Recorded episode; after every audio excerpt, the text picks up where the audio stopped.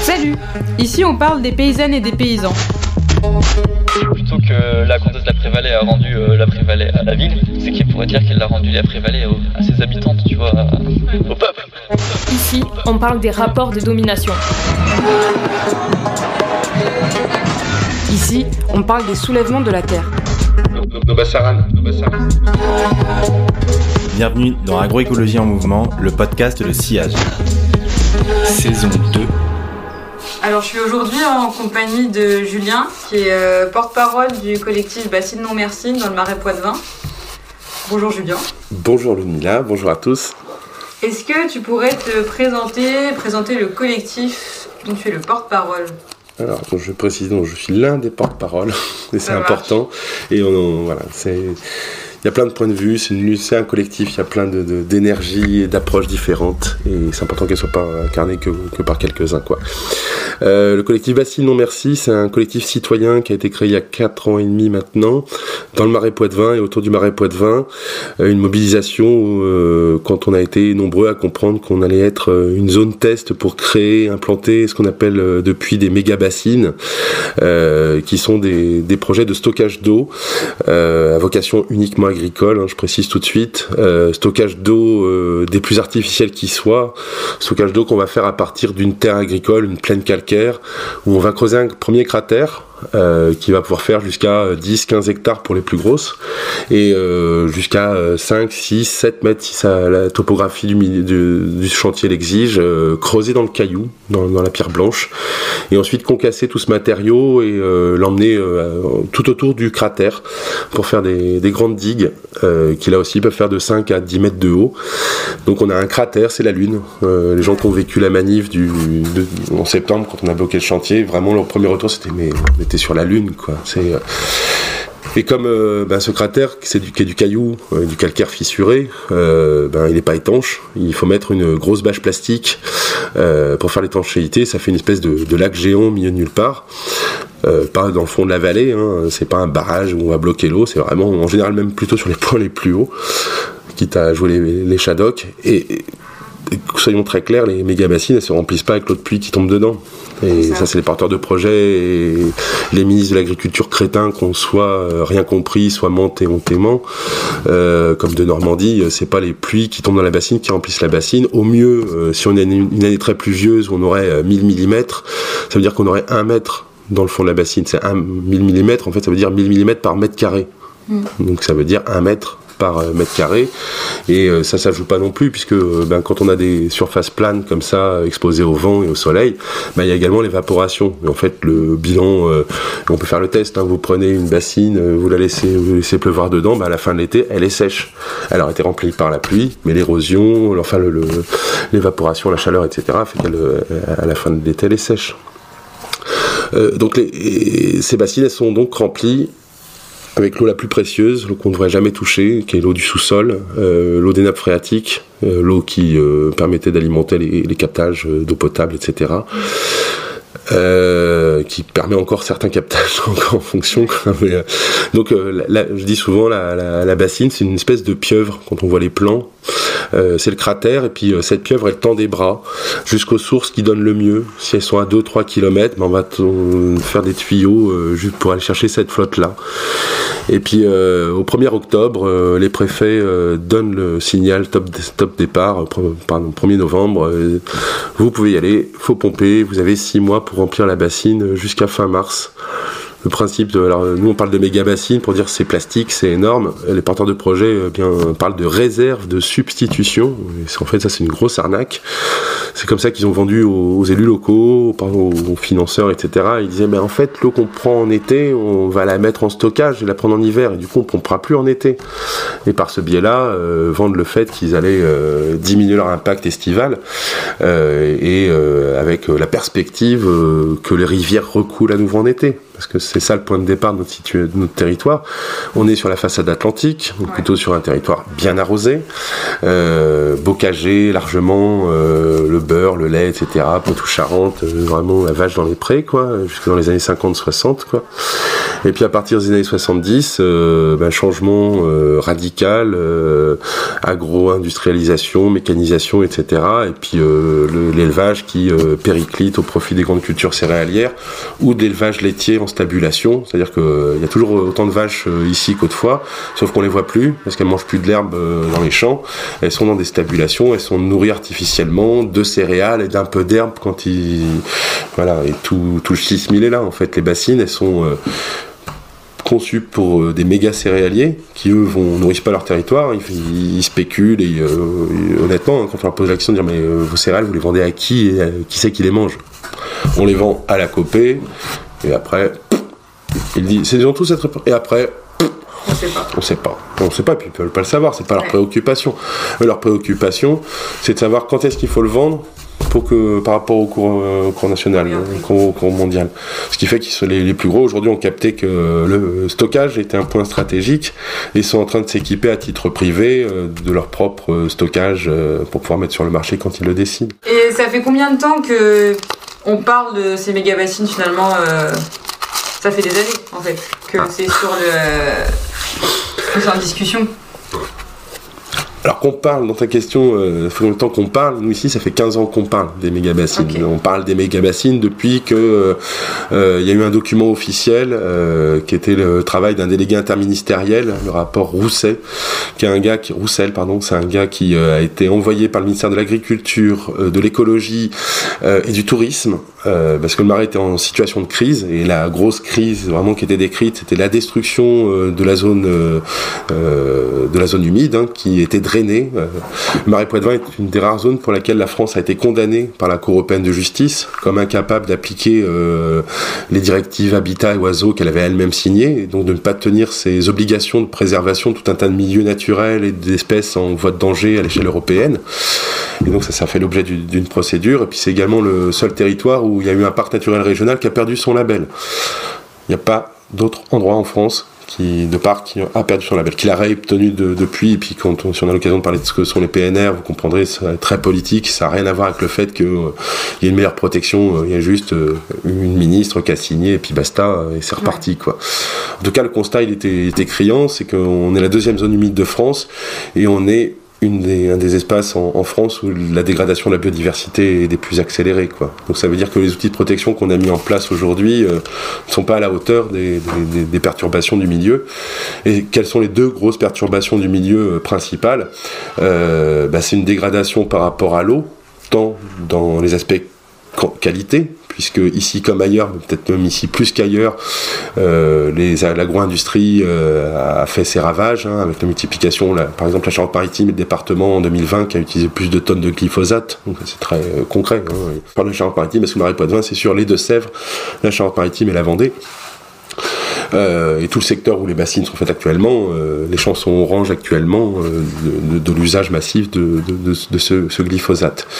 Et l'autre, donc dégradation en qualité de l'eau et puis dégradation en quantité parce qu'à partir des années 70 l'État a dit allons-y il a- faut faire du maïs. Euh, on est importateur euh, les paysans en ont besoin. Faut nourrir les vaches en stabulation notamment. Il faut nourrir les canards en élevage industriel.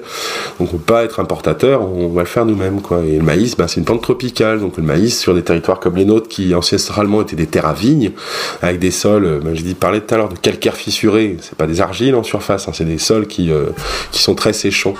Ben, euh, si on veut faire pousser une plante tropicale sur un sol aussi séchant il n'y a pas d'autre solution que de pratiquer recréer finalement l'écosystème euh, de cette plante tropicale. Et euh, techniquement ça se matérialise par l'utilisation massive de brumisateurs et surtout de gros canons à eau. Et euh, avec des consommations d'eau qui sont de l'ordre de 3000 euh, mètres cubes l'hectare et qui font que ben plus le maïs s'est installé sur la zone et plus en été la situation s'est dégradée en termes de milieu aquatique. Ça a été les premiers assecs de rivières qui, alors il y avait bien eu la sécheresse en l'an 1900 où Tata Monique elle se souvenait que, ok, euh, là, c'était chaque année. Maintenant, c'est chaque année. Maintenant, c'est de plus en plus tôt dans l'année. Euh, on est rentré en rupture vraiment à ce moment-là entre la ressource en eau disponible euh, et euh, la surexploitation, euh, avec un, effet direct qui est euh, l'état de santé des, rivières et des rivières qui. Et donc, c'est là que, de son expertise, Rousset sort du chapeau. il y a une solution formidable. C'est la CACG, la compagnie d'aménagement des coteaux de Gascogne, les mêmes qui voulaient faire un barrage à Sivins. On dit, bah, nous, on a un super truc. Ils avaient commencé à déjà bien en parler aux élus du coin et compagnie, à bien euh, mailler le terrain. Un super truc, ça s'appelle des réserves de substitution. Le principe est enfantin. On fait des cratères, on prend l'eau euh, en hiver quand il y en a plein. Et tout est là, dans quand il y en a plein. Et euh, on laisse, laisse, même imaginer que pourrait peut-être limiter les crues les volumes sont pas comparables, ça n'a pas de, aucun impact. Euh, en hiver, quand il y en a plein, pour pouvoir ben, continuer à arroser. Et, euh, et c'était pas qu'une annonce, puisque euh, dans le rapport Roussel, il y a un plan de financement de 600 millions d'euros de sauvegarde, plan de sauvegarde du marais Poitevin. Il y a déjà deux bases, au moins 200 millions d'euros qui sont mis de côté, euh, en tout cas budgétisés pour créer. C'est le projet, c'est vraiment le plan Roussel, c'est 100 bassines pour tout bassin versant du marais Poitevin. La CACG lui a vendu que si une bonne partie des bassins versants étaient bassinés, ben on, on, on aurait plus ce problème chronique de, de surexploitation estivale. Et finalement, ben ce plan, il est en partie rempli, puisque quand on fait le tour du bassin versant du marais Poitevin, donc le, le fleuve Curé, le fleuve Sèvres Niortaise et le fleuve Vlay, on est à près d'une quarantaine d'ouvrages sur les 100 mmh. qui étaient programmés à l'époque, ça remonte au, au, début des années 2000, là, le rapport Roussel. Donc nous, on en parle depuis ce moment-là. Maintenant, depuis okay. quand euh, on en parle sur le territoire? Depuis quand euh, les gens du territoire euh, ont compris qu'il y avait, au fur et à mesure, on, on participe et s'insurge et on va dire que ça, ça fait 4 ans et demi, avec 5 ans même, avec l'annonce ben, de ce projet sur la Sèvre niortaise de 16 bassines et qui fait l'objet d'une enquête publique et où euh, le noyau euh, préformateur de Bassinement Merci, c'est des citoyens qui disent ben, cette enquête-là, il faut y aller, il faut aller lire les documents et puis il faut, écrire. Parce que souvent les enquêtes publiques, euh, c'est pour amuser les galeries, euh, les gens le savent pas trop, voient pas trop l'intérêt, il y a deux trucs, et puis en avant auto, c'est bon, les citoyens sont ok, il n'y a pas d'observation dans. Et là, au contraire, nous, on a tout de suite fait la promotion de cette enquête en disant il faut y aller, il faut prendre le temps d'aller en mairie et de lire et de déposer. Et c'est euh, peut-être le premier succès de pré-Bassine Non Merci, c'est qu'il y a 600 contributeurs qui vont en mairie et 200 contributeurs par Internet. C'est le tout début où on peut consigner les observations et consulter les dossiers par Internet. Parce qu'avant, c'était fallait aller en mairie, ouais. lire sur place, tu peux pas faire. Enfin, c'est. Ouais.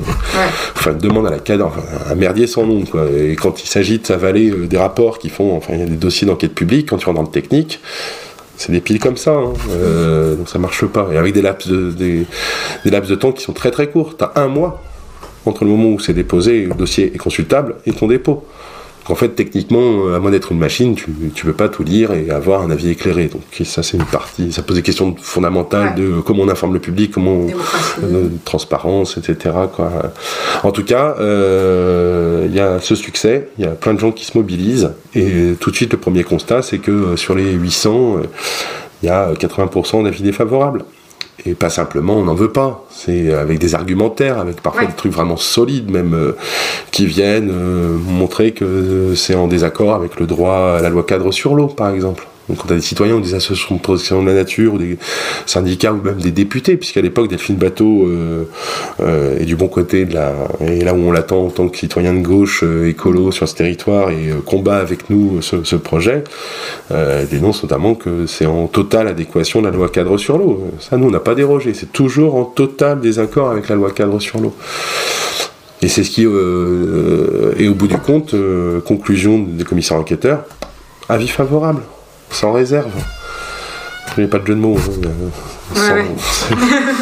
le... et, euh, et, ça, c'est vraiment le, le, terreau de la colère. Le Mm. fait que de se rendre compte à cette étape-là, en fait, que les institutions elles sont là pour amuser les galeries, et qu'on n'est pas entendu et pas pris en considération, et que finalement, euh, là où euh, d'emblée nous on en appelle à dire, bah en fait, oui, il faut qu'on parle d'eau, ouais, il faut que tout le monde parle, puisse parler d'eau, et oui, il faut qu'on se prépare euh, au réchauffement climatique et de réfléchir à quelle agriculture et finalement cette eau qui devient rare, comment on la partage, parce que finalement c'est ça la question de fond que pose cette Mm. question de bassine.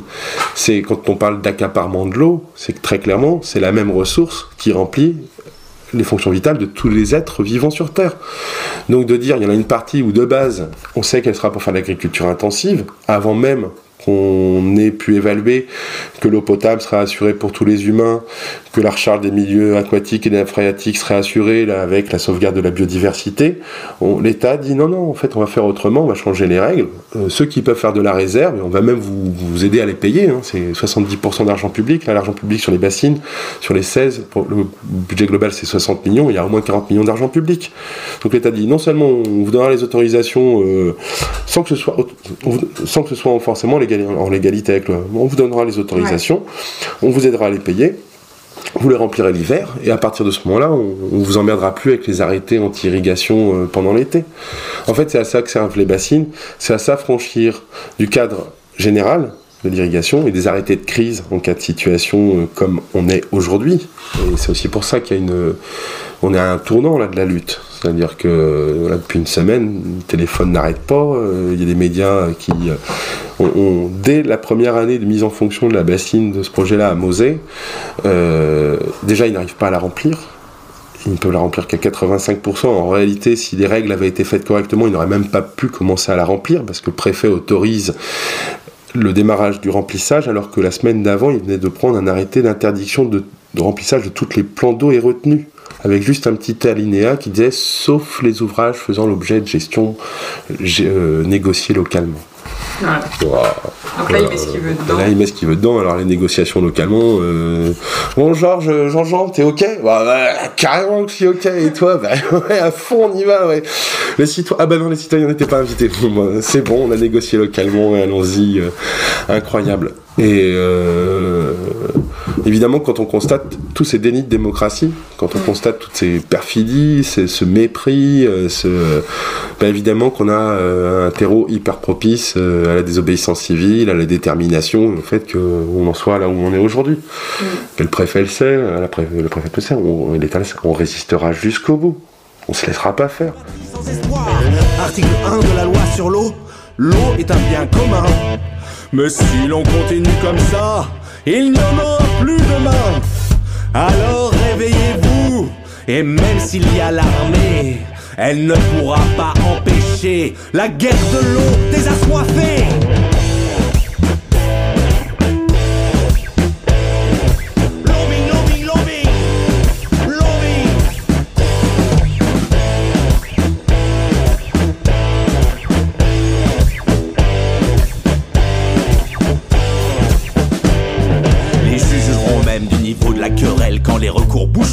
Trou de la boîte aux lettres. Peut-être qu'ils comprendront qu'on joue pas à la marelle et qu'ils appliqueront la loi à la lettre. Des croix agricoles pour une planète encore plus folle. Les rivières coulent à l'envers pendant que toi tu rigoles. Tant que l'eau coule au robinet, tu n'as aucune pitié pour les centaines de milliers de petits poissons crevés. Si l'eau ne coule plus, ça sera peut-être bien perdu. Réveillez les esprits pour changer l'inertie avant qu'il soit trop sec pour sonner l'alerte. Avant que les GAEC distribuent l'eau des bassines sans perte. Pionnier, la France du maïs. Un coup de Monsanto et c'est dans les silos. Cueillir les couronnes de lys. C'est pas avec Sarko qu'on a fait pousser le sorgho. Article 1 de la loi sur l'eau. L'eau est un bien commun. Mais si l'on continue comme ça, il n'y en aura plus demain. Alors, réveillez-vous. Et même s'il y a l'armée, elle ne pourra pas empêcher la guerre de l'eau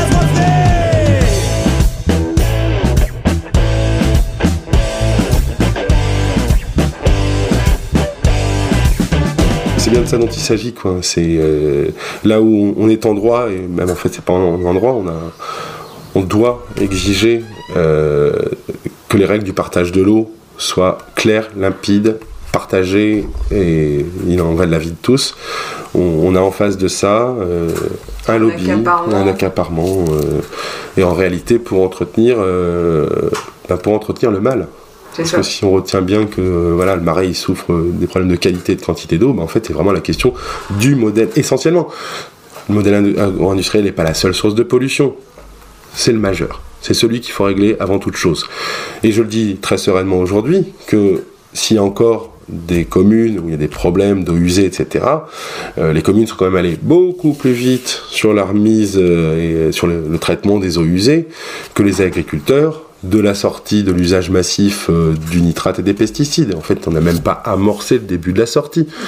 Les pesticides et les- toutes les études, euh, tous les rapports qu'on reçoit aujourd'hui sont clairs et nets. Là où Ecofito, euh, le dispositif gouvernemental, était censé imposer une réduction de 50% en 10 ans, on est encore au-delà des... On a dépassé. Au secours. Ouais. On encourage encore euh, le modèle classique à fond, quoi. Ben, clairement, on le subventionne, on le soutient. euh, et quand on dit soutien, on n'imagine même pas quoi. Euh, là, il y a des, quand on voit les milliers d'euros et les heures de techniciens, de fonctionnaires, etc., que l'État met pour faire passer ce projet en force. Mais quand on dit David contre Goliath dans ce type de lutte, mais c'est vraiment ça. Ça. Il faut se rendre compte qu'en même temps qu'on discute là, euh, il y a euh, trois cerveaux à la préfecture qui sont en train de réfléchir. euh, bon, euh, t'as entendu France Inter, comment on contre-attaque? Des services de com, des pros de la com, des, la, la chambre d'agriculture qui embauche un chargé de com. Et, et je vous parle pas des flics. Euh, Ou dès que nos, on bouge le moindre petit doigt, mais c'est euh, Les dispositifs euh, énormes, quoi. hallucinant. Alors, moi aujourd'hui, j'ai décidé de m'en satisfaire, c'est dire ah bah enfin on nous prend en considération. Ouais. Mais euh, derrière l'i- l'ironie du propos, euh, bien sûr que en termes d'argent public et d'intérêt général, c'est hyper questionnant. Si on prend euh, le printemps maraîchin, qui est notre dernière grosse manif, où euh, 7000 citoyens arrivent, malgré tous les dispositifs, à quand même se, se concentrer. Parce qu'il y a des barrages Ah de route. les- tous ceux total, qui sont venus à 14h ou avant 4, 5 barrages d'affilée, retenu une demi-heure. Vraiment, là, ce qu'on a, le retour qu'on a eu, c'est que les copains qui venaient de loin, bah, forcément, ils ont pris leur mal en patience ou ils ont posé la bagnole, ils sont venus à pied. Les locaux, euh, ben, plein de familles qui ont rebroussé chemin. euh, voilà. Et malgré ça, on est 7000. Et en face, il y a 2000 agents mobiles mobilisés partout en France, plus des locaux, plus des réservistes. Et quand on met les, billets, puis les trois hélicos qui tournent en permanence, enfin tout le nec plus ultra euh, de l'ordre public français euh, à l'œuvre, malgré tout, euh, malgré tous les services de renseignement, on leur met une pilule stratégique sur le terrain, on fait exactement ce qu'on dit, on annonce et, on- et qu'on fait. C'est pas de la flagornerie ou du. c'est, y a- ça, pose vraiment la question de. Ça témoigne de la volonté réelle de l'État très forte d'aller jusqu'au bout de ce délire, d'être dans, dans le passage en force, quoi qu'il en coûte, pour reprendre euh, l'expression du, du zozo. Et même aujourd'hui, on a presque le sentiment, même euh, à l'encontre aujourd'hui des porteurs de projets eux-mêmes, qui auraient plutôt tendance, vu le rapport de force, à faire bon, on va peut-être peut-être arrêter, quoi. Et l'État qui pousse au cul, non, non, faut y aller, faut y aller. Et, et- et là-dessus, je donne un petit décryptage. euh, souvent, on dit, ouais, le gouvernement Macron, il a la colle avec la FNSEA. C'est vrai. Mais en fait, c'est pas avec les paysans, c'est pas les exploitants avec lesquels il est à la colle. Il est à la colle avec les coopératives, les méga coopératives, les semenciers, il est à la colle avec le lobby. Et la FNSEA fait partie, mais euh, ses vrais alliés de cœur, idéologiques, etc., sont ceux, les, tenants de l'agro-industrie, hein, et donc euh, pas tant ceux qui travaillent la terre, qui sont finalement les, les pantins, les marionnettes de, de- de ce truc-là, euh, mais bien euh, ceux qui vont être leurs leurs maîtres et euh, ils vont être à- par lesquels ils vont être asservis. Il détourne la rivière là-haut, là-haut. Il se moque de nos misères là-haut, là-haut. Si la soif nous affaiblit et si nos sources sont taries, tous nos vont périr l'un après l'autre là-haut, là-haut. Il faut sortir nos fusils là-haut, là-haut. Il faut lutter pour nos vies, mais d'abord il nous faut parler à ces gringos.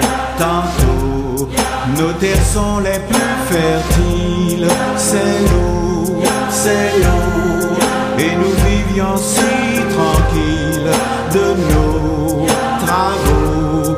Quand nous montions dans nos barques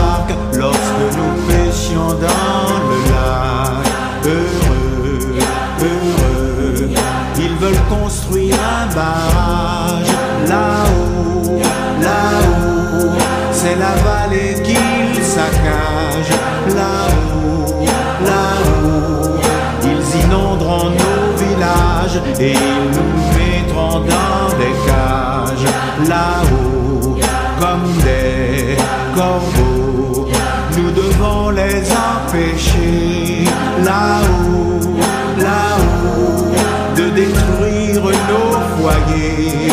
Si beau, si beau, tous les hommes vont s'armer, toutes les femmes vont les aider. Il faut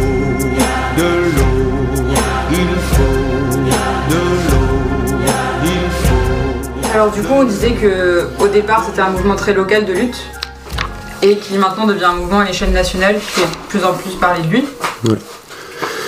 Ben, en, fait, on, est une poignée de, citoyens à s'emparer euh, de la lutte quand on comprend qu'il y a un nouveau projet de bassinage sur la, Sèvre niortaise. Assez rapidement, on commence à organiser les premières mobilisations. Et euh, après l'enquête publique, euh, ben, il y a un arrêté préfectoral qui dit qu'en effet, il va y avoir 19 bassines qui vont être mises en place à l'époque. Et euh, un 11 novembre euh, donc 2017, euh, il y a euh, 1700 citoyens qui se retrouvent au milieu de nulle part, dans la plaine d'Amuré, avec le défi d'être suffisamment nombreux pour faire le tour de la future bassine, ou de la no future bassine. Et il fallait ça, en fait. Euh, la plus grosse bassine qui était en projet euh, à Muret, euh, elle faisait près d'une vingtaine d'hectares, son emprise au sol totale. Pas le cratère, mais le, l'ensemble, ça avait sur une parcelle de 20 hectares. Et parce que pour beaucoup de gens, les bassines, c'était un petit truc, quoi. Comme on voit de temps en temps, le bord des routes, des espaces bâchés, ou des choses comme ça. Et là, on s'est vite rendu compte, en fait, de dire, bah, le vocabulaire, on disait bassine pour dire que c'était plastique, mais on, très vite, on a rajouté le terme de méga pour que les gens se rendent compte de l'immensité de ce truc-là. Et donc, euh, on a fait une chaîne humaine.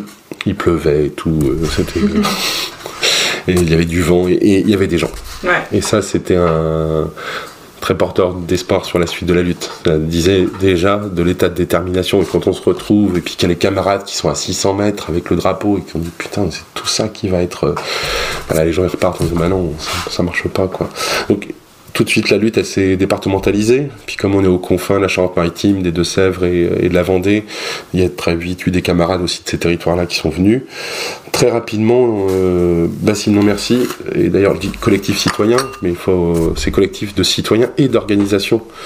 Et en fait, euh, dès le début, il y a près d'une trentaine d'organisations très diverses et variées qui constituent le collectif. Quand je dis très diverses et variées, c'est des associations de protection de la nature, euh, de consommateurs, des syndicats agricoles, des partis, euh, des syndicats d'ouvriers qui, font corps et qui disent bah, en fait ce type de projet là sur ce- c'est non. Euh, et c'est ça aussi qu'a qu'a joué, c'est que localement il y avait déjà ces alliances. Et euh, très rapidement, on comprend qu'on a affaire à un, enjeu qui n'est pas que local. On comprend qu'en fait, on est la, petite souris dans le laboratoire. Et que le marais est bien la vocation d'être la zone test avant généralisation de ce type d'ouvrage. Et d'ailleurs, en, regardant un petit peu ben, les productions des institutionnels, etc., déjà ce petit sel de dire ben, si ça marche dans le marais Poitevin, deuxième zone humide de France, euh, il y aura le terreau pour généraliser.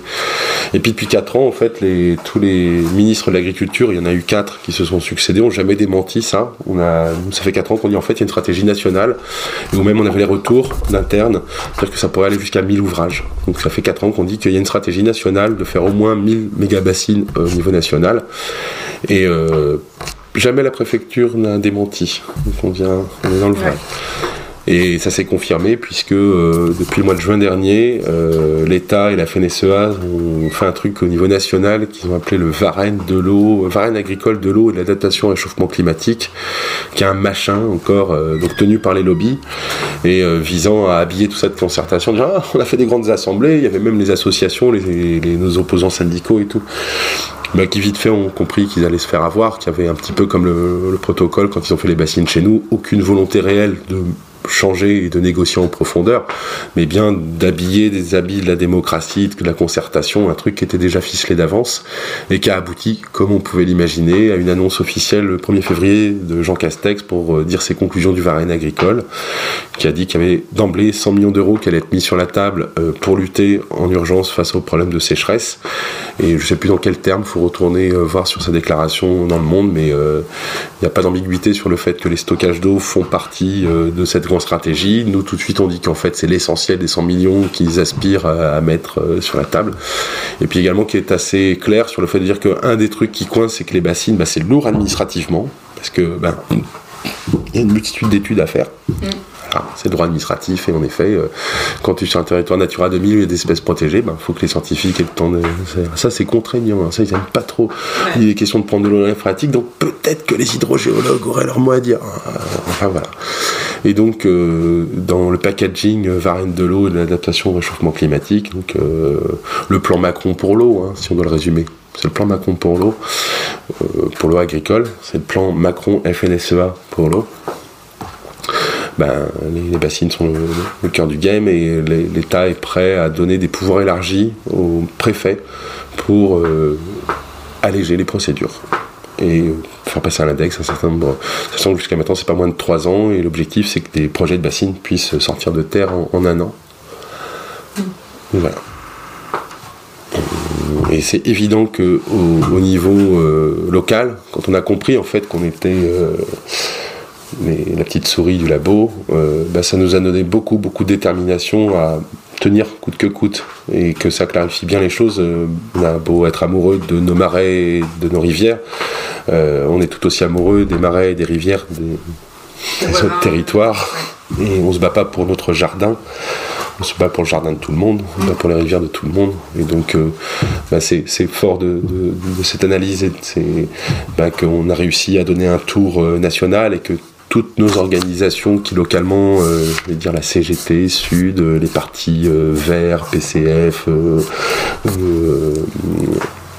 France Insoumise, France Nature Environnement, LPO, Naminana, ont porté au niveau national le combat. Et c'est ce qui fait qu'aujourd'hui la lutte elle est soutenue par toutes ces organisations au niveau national. Et donc, euh, bah, on change de catégorie, ça veut dire que les porte-paroles se mobilisent, ça veut dire que les salariés sont, participent et que voilà, ça parle dans toutes ces organisations-là des bassines très forts. Et je pense que le, là où ça l'illustre le mieux, et euh, pour nous, c'est vraiment très très très important dans la lutte, dans la manière elle est portée, c'est la place que la Confédération paysanne a choisi de prendre là-dedans et qui clarifie très clairement les choses. C'est pas une lutte des écolos bobo bio euh, contre euh, les gentils paysans, non, c'est une question profonde de quelle agriculture on doit soutenir, quelle agriculture est soutenable, et j'entends par là même financièrement. Mm. Qu'est-ce qui fait qu'aujourd'hui on puisse encore filer des subventions à des gens qui ont des pratiques pesticidaires à volonté? En fait, ça devrait être le critère d'attribution numéro un du moindre argent public à la paysannerie, c'est la sortie des pesticides et c'est l'engagement ferme et sans retour euh, vers l'agroécologie.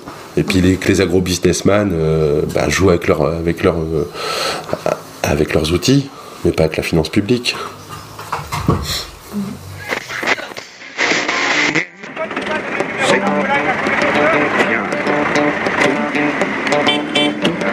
Une histoire de bassines, de méga bassines, nouveau credo du modèle agro-industriel en temps de réchauffement climatique.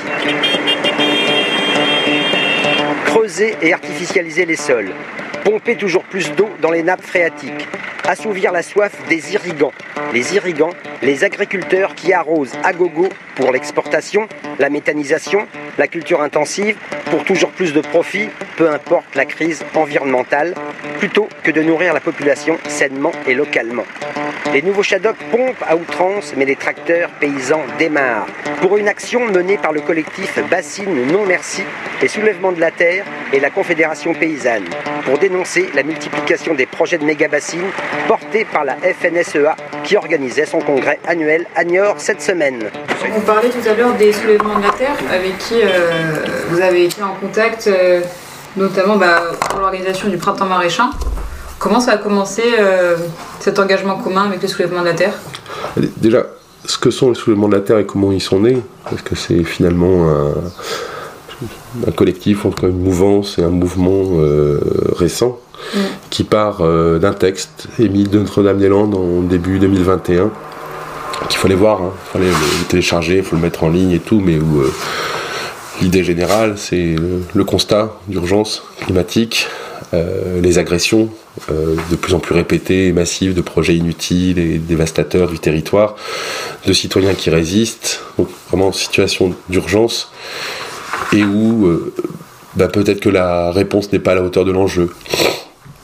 En tout cas, le constat que s'il y a véritablement eu un engouement sur les marches pour le climat, qui aurait dû normalement sonner la fin du match dire bon, on change, on y va. Bah non, en fait, les puissants, euh, des gens qui manifestent dans la rue, euh, bah, ils décident de regarder ou pas le journal. Et puis, bah, pour ce qui est du service d'ordre, il y en a d'autres qui s'en occupent. En fait, ça les touche pas. Donc, faut toucher les puissants. Les puissants, ils, se, ressentent dans leur chair les conséquences de, euh, leurs agissements. Dans leur chair, c'est pas un appel à la violence physique, hein, c'est euh, qu'ils qui, qui, qui soient néanmoins euh, confrontés aux effets de, ce qu'ils font. Quand tu autorises les néonicotinoïdes, ça veut dire quoi en termes de souffrance animale? Ça veut dire quoi en termes de souffrance des éleveurs, des, éleveurs c'est nos, nos, actes sont pas sans conséquences quoi.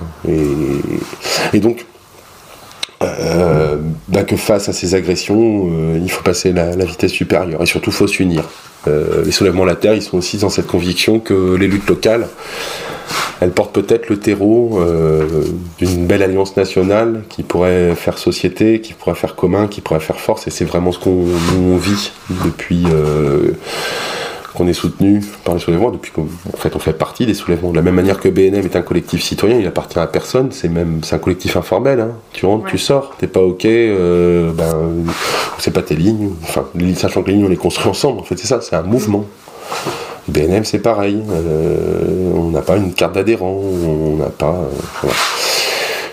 Et euh, les soulèvements sont définis comme une campagne d'action soutenue voilà, en tout cas dans, les, dans l'acte le plus fort que, que, que, fait les soulèvements maintenant euh, chaque année, c'est même pas des années, on parle de saison, c'est de se mettre d'accord sur des luttes locales qui ont besoin d'un coup de boost, qui ont besoin d'une visibilité, qui ont besoin euh, d'un, d'un soutien.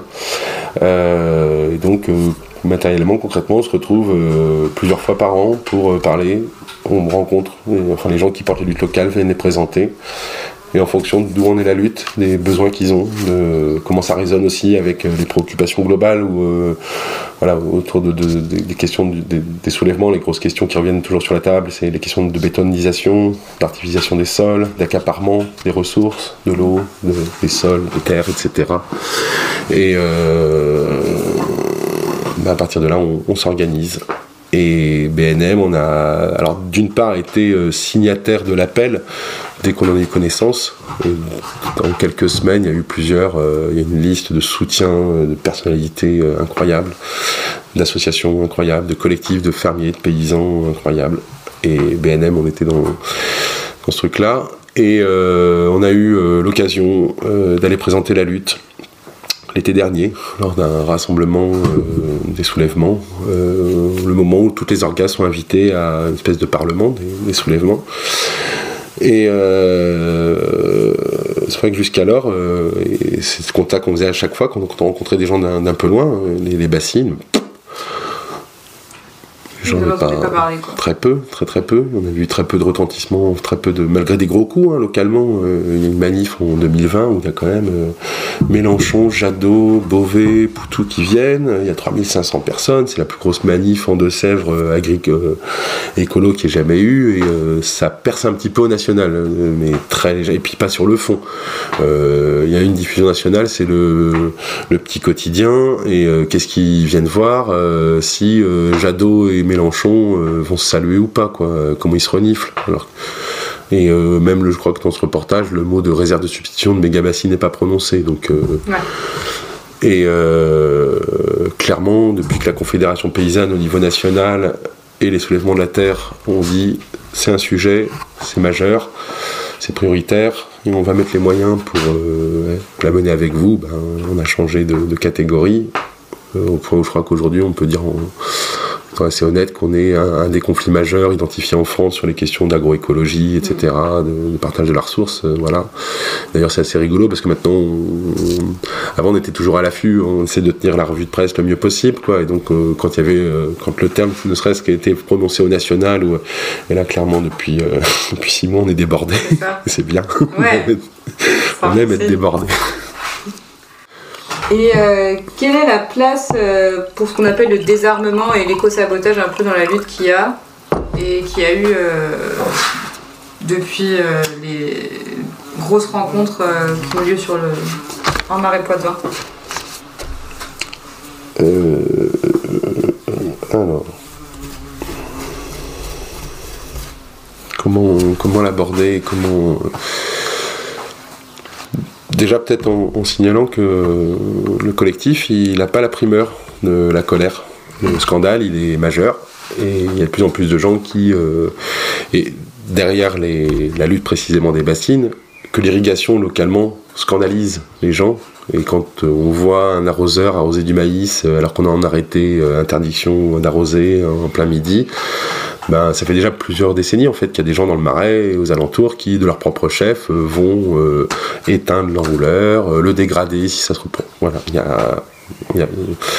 Ce qui est nouveau, c'est que là la colère elle est collective, elle est structurée, et dans nos modalités d'action, on est prêt à assumer le fait de désarmer, de mettre hors d'état de nuire un certain nombre d'équipements liés à l'agro-industrie ou à la bétonisation des territoires, et euh, donc qui sont pour le coup co-construites, programmées, assumées, et qui ont euh, débouché, euh, par exemple, euh, sur une pénétration dans un chantier.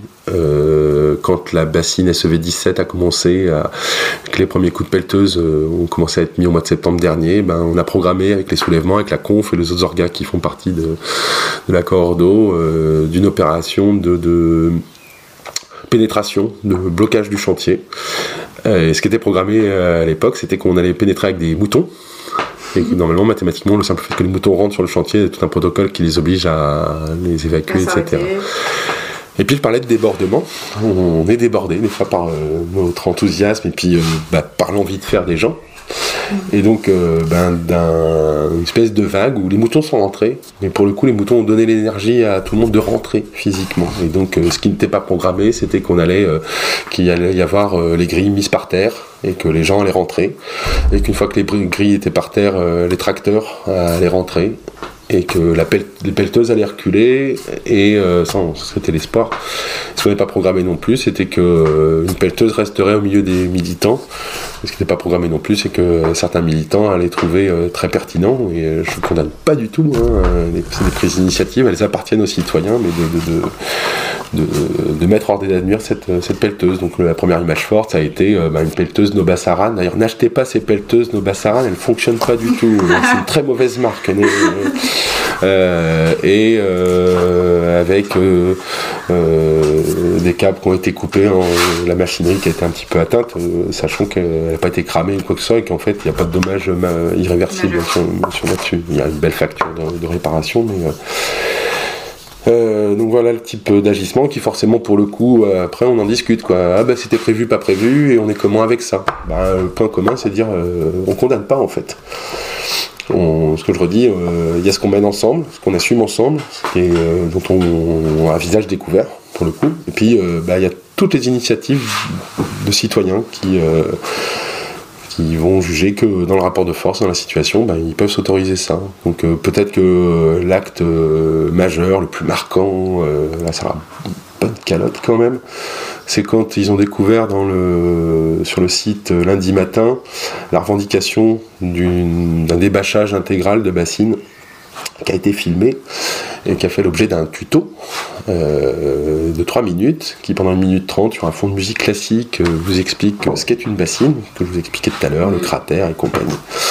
Très pédagogique.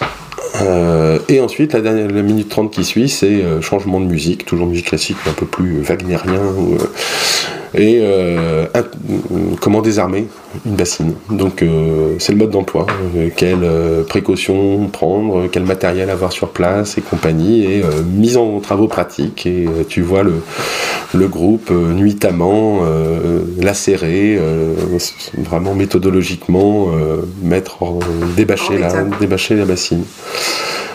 Euh, L'action est revendiquée par un, un double collectif, le gang des cutters à roulettes et les Fremens du Marais Poitevin. Et les Fremens, je ne savais pas ce que c'était. Je suis allé voir, c'est euh, le peuple dans Dune, qui est un roman euh, de, de science-fiction et c'est un peuple du désert. C'est euh, voilà. Donc ben, ça c'est pas des actions qu'on revendique.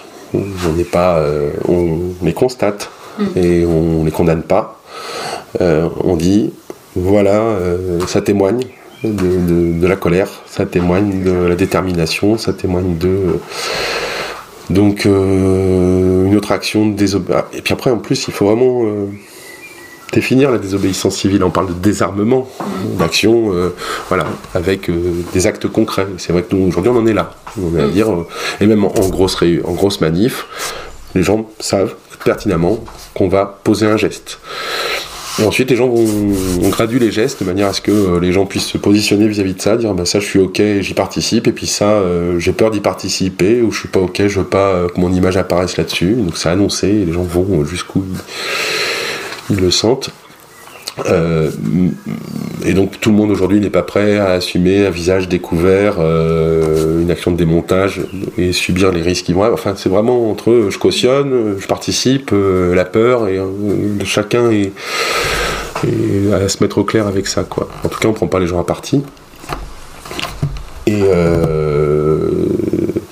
donc le, je crois que le coup le plus fort qu'on ait vécu ensemble en, termes de désarmement, ça a été lors de la manif au, au 6 novembre, euh, une manif que pour le coup rétroactivement euh, il restera pour l'histoire locale la prise de la bassine, où euh, une bassine a été envahie par euh, 3000 citoyens qui venaient euh, de lutter contre les forces de l'ordre et qui, pour avoir le droit de manifester, ont dû passer par la rivière à sec au mois d'octobre, au mois de novembre.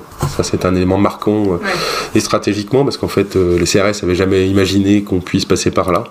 Et donc là, on a pénétré leur ligne et après, ça a été la débandade pour eux qui fait qu'on a pu aller. euh, on avait prévu d'aller jusqu'à cette bassine en fait. Euh, le, le- le préfet nous avait interdit euh, la pénétration de tout un territoire, 2 km autour de la bassine.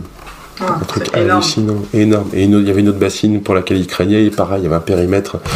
Là, en termes de liberté publique, c'est. euh, Ouais. secours, quoi.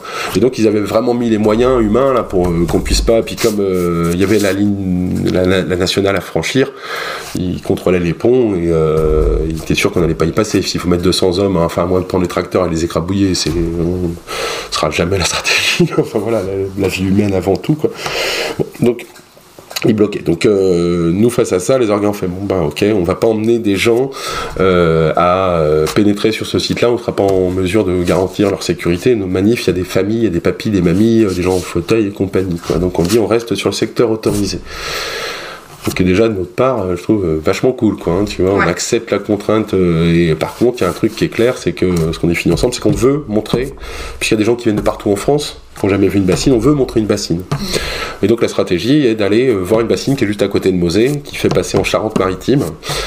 Et euh, donc on, on prend ce chemin-là. Et dès euh, le, le premier blocage possible, au- sous la, la voie ferrée, les CRS, camions anti-émeute, qui sont sous le pont de la voie ferrée, et on a le convoi de tracteurs qui est bloqué. Et donc, euh, bah, en fait, l'État euh, pas respectueux du, deal, quoi. hein. C'est, on n'accepte pas, et à la première occasion, il nous pose une situation stratégique majeure, quoi, euh, qui nous empêche de cheminer. Il y a- il y a 4000 personnes qui poussent derrière. On n'a pas prévu de faire demi-tour pour que le tracteur. Non, ils savent en faisant ça que c'est. Et donc là, la contre-attaque, et dire, ben, puisque vous nous bloquez, on passe sous la rivière. Et à partir du moment où euh, les gens passent sous franchissent, euh, disais, c'est, la débandade. Et, on... et donc, ce qui à la base ne devait être qu'une action de montrer ce qu'était une bassine, se transforme spontanément en un, envahissement de bassine et spontanément euh, en une action de débâchage en bonne et due forme. Mais vraiment avec, je, le dis là, moi titre perso, j'avais rêvé qu'on aille ensemble sur la bassine. Que déjà le fait de rentrer dedans et de voir, euh, c'était déjà. Et en fait, non, tout ce que j'ai raconté avant, les, violences qu'on a subies, euh, les familles qui se font euh, balancer de la lacrymo et compagnie, ben, fait que. Puis cette rivière à sec, alors que l'hiver arrive, fait qu'il y, a- une colère et que cette colère, elle, se témoigne par une, bassine où même, je suis pas trop ok, puis les images, faut jouer avec derrière, mais où il y, a, où y a de la bâche qui est cramée, quoi. Mm. C'est, on- quand on repart, euh, cette vision un peu apocalyptique, Mad Maxienne, où euh, ben, le volcan d'eau, quoi. on- il y a- la bassine, elle fume. Les mêmes lances à eau arrosent les maïs, dispersent nos manifs, équipent les héros, pompiers de l'héros, pompiers des massifs, les mêmes lances à eau pour d'autres motifs.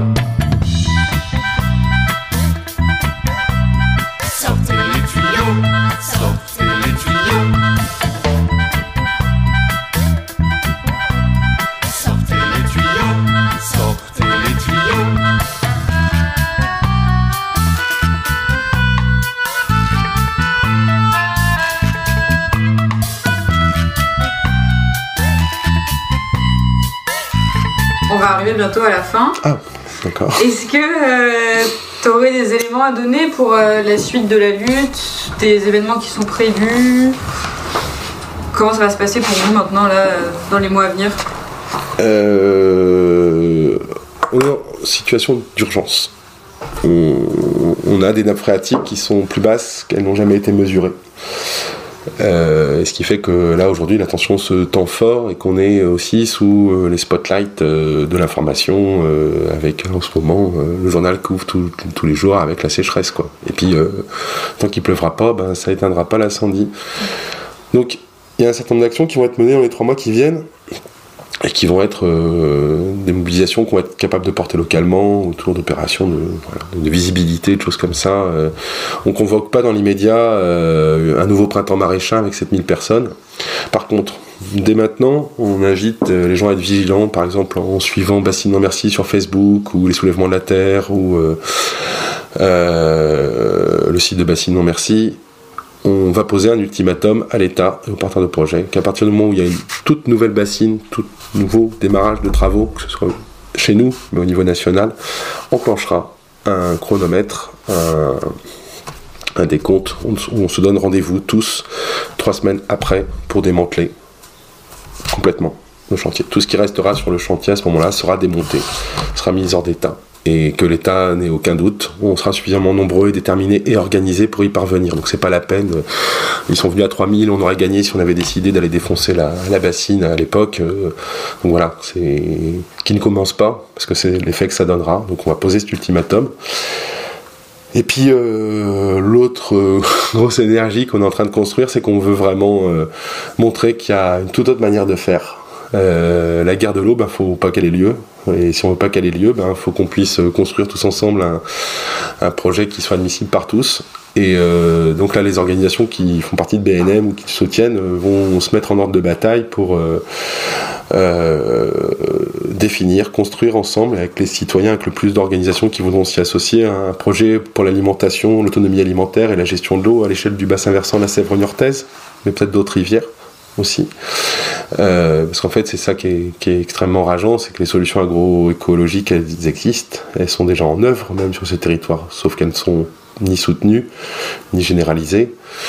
Et euh, notamment euh, toutes les techniques développées, soutenues par la Confédération paysanne, par tout un tas de scientifiques, tout un tas de réseaux agrobio et compagnie, ben, ça doit être le terreau fertile de la création d'un projet désirable par tous. Et au-delà du fait de le désirer, en fait, c'est qu'il est vital, il est essentiel, il est incontournable. On ne perd pas du tout euh, de vue euh, Là aussi, il y a un décompte, il y a un compteur euh, qui, est le GIEC qui nous dit on a trois ans pour réagir. Ben ouais, nous, ça c'est ça notre temporalité. Et concrètement, ben, on a bien pris note que c'était Macron le président encore. On a bien vu qu'il ne changera jamais rien et qu'il est peut-être même, enfin, même pas peut-être, il est le bras armé de, l'agro-industrie et de sa transformation, sa transposition dans les politiques publiques. alors on va voir ce que donnent les législatives. Et, euh, évidemment qu'on souhaite vivement que la NUPES euh, ait, la majorité, puisqu'on retrouve au niveau de la NUPES euh, une grande partie des partis qui se mobilisent contre les bassines. Alors évidemment que le PS est d'une grande ambiguïté, voire aujourd'hui plutôt associé parmi les porteurs de projets, ben, il va falloir qu'il se clarifie là-dessus.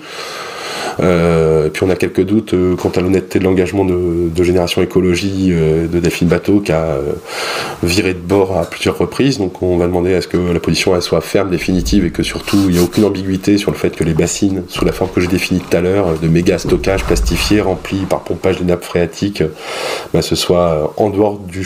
Ça n'existe pas en fait, ce soit interdit cette forme-là. Tout en disant qu'on n'est ni contre l'irrigation ni contre l'idée de stocker de l'eau en hiver. Hein. C'est beaucoup plus complexe que ça. On pense qu'aujourd'hui, un beau bout des solutions, elles sont euh, ce qu'on appelle les solutions basées sur la nature. je vais l'illustrer. On a la chance en, contrebas de la maison euh, d'avoir le marais Poitevin. Il y a 30 000 hectares dans ce marais Poitevin qui sont inondables et qui ont été conçus pour pouvoir être inondés quand on le décide, dès lors qu'il pleut. Il suffit de fermer les barrages, il y a des digues et on pourrait euh, avoir dans le dos là.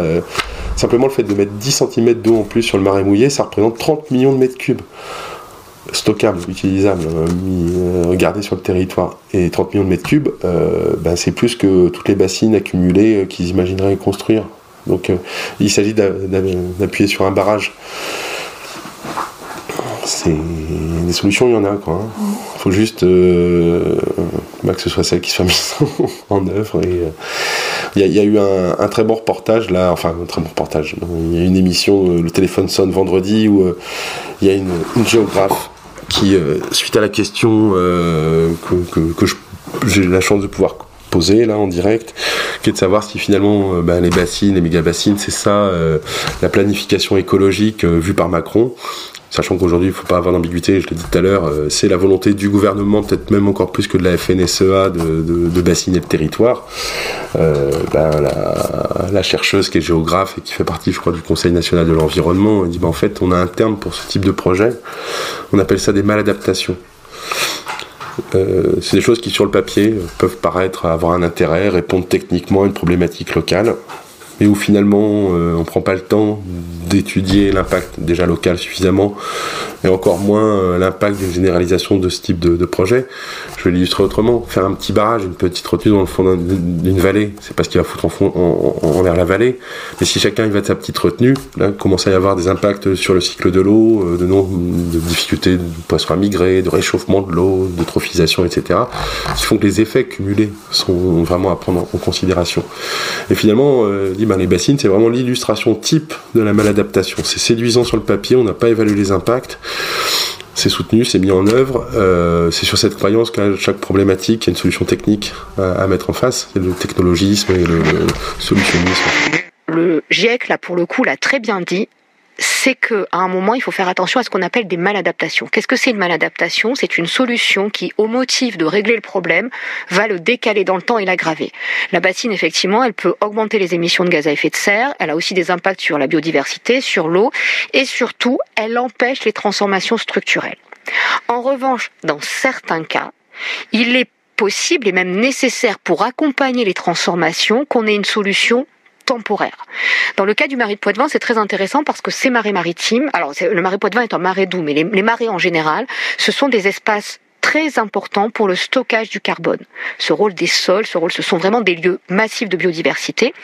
Et moi, je pense qu'il y a une réponse au-delà des sujets. Il devrait y avoir un juge de paix dans la planification qui est la science. C'est-à-dire qu'aujourd'hui, on est capable de mesurer les impacts et les conséquences de ces bassines. Et donc, on est capable d'avoir un diagnostic qui permet de dire, voilà quels sont les co-bénéfices, voilà quels sont les coûts. Si on n'a pas cette boussole de la science pour aller vers la planification, effectivement, ensuite, on va être sur des maladaptations. Et là, c'est très embêtant parce que ces maladaptations, elles retardent effectivement les transformations structurelles. Au bout du compte, qu'elles ont de dramatique, c'est qu'elles empêchent la transition. Et c'est bien ce qu'on reproche aux bassines, c'est finalement d'être le moteur d'un projet d'aménagement du territoire et de dire euh, c'est en fonction des bassines qu'on va imaginer le type de production qu'on va faire autour. Et jamais sur la réflexion de dire mais de quoi on a besoin sur ce territoire pour se nourrir? Et du coup quelle eau on a besoin pour faire cette nourriture? Et pour le coup, est-ce que ça nécessite, comment on répond à ces besoins d'eau si on est dans un objectif d'intérêt général de, se renourrir C'est ça, hein. quand on dit qu'on va mettre de l'énergie sur le projet de territoire, ça part d'un premier constat, mais qui est national en réalité. C'est qu'à l'échelle de notre territoire, la communauté d'agglomération niortaise, euh, qui couvre une partie de la zone euh, bassinable, là, se nourrit à hauteur de 2% de l'agriculture de ce territoire. 2%, alors qu'on est un large exportateur de céréales et compagnie. C'est un territoire tu as dû voir en, pendant la route, les champs, l'immensité des parcelles. Pour certains secteurs, on n'a rien envie à la bosse. Quoi. Et euh, donc 2%. Et nous retrouvons en duplex de Niort son maire, Jérôme Baloche. Bonsoir Jérôme Baloche. Et le potentiel agronomique de ce territoire, il est de 90%. Sans rien changer à notre alimentation actuelle. Ça, c'est un autre pan. Euh, mais en, prenant, grosso modo, les 10%, euh, bah, c'est les produits exotiques. Et, le café, euh, voilà.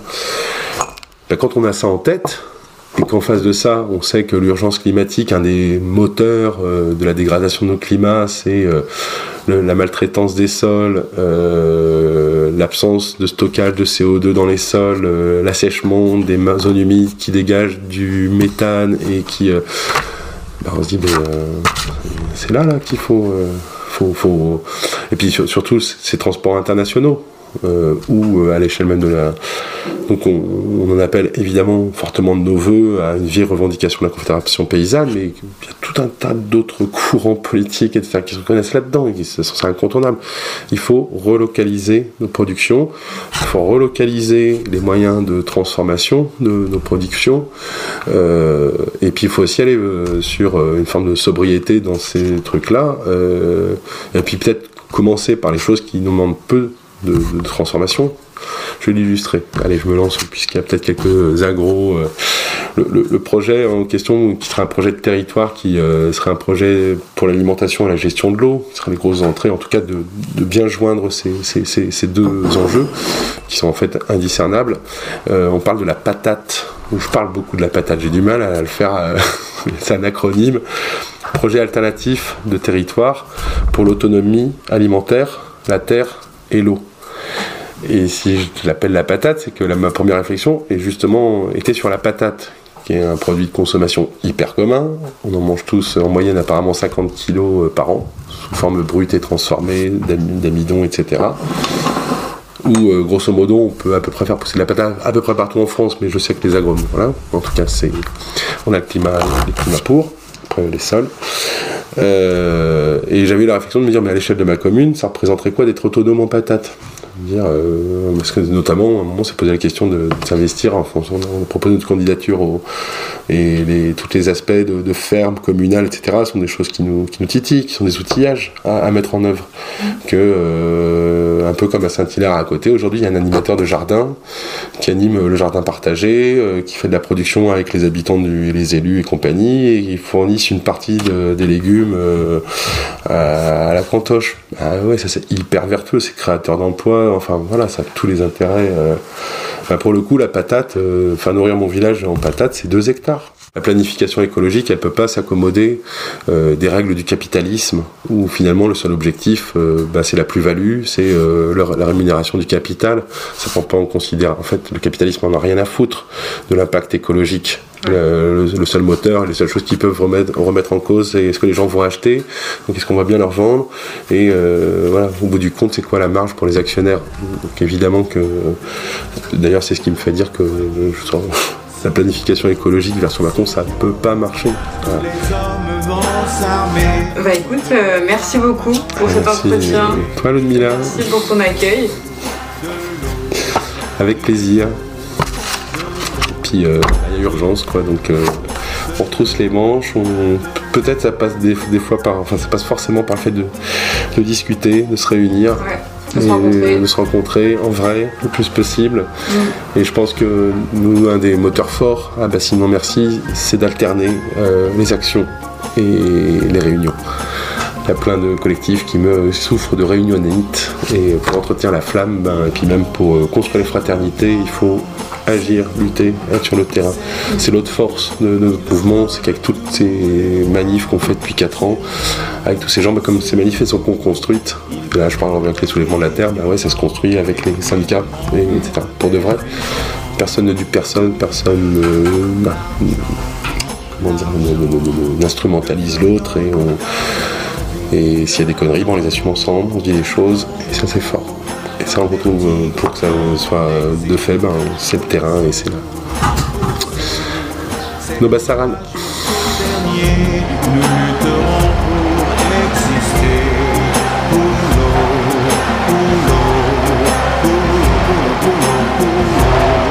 Merci d'avoir écouté cet épisode de Agroécologie en mouvement, le podcast de Sillage. Pour continuer la lutte, rejoins-nous sur nos différents réseaux sociaux. Les liens sont en description. Et sinon, on se dit à bientôt pour le prochain épisode.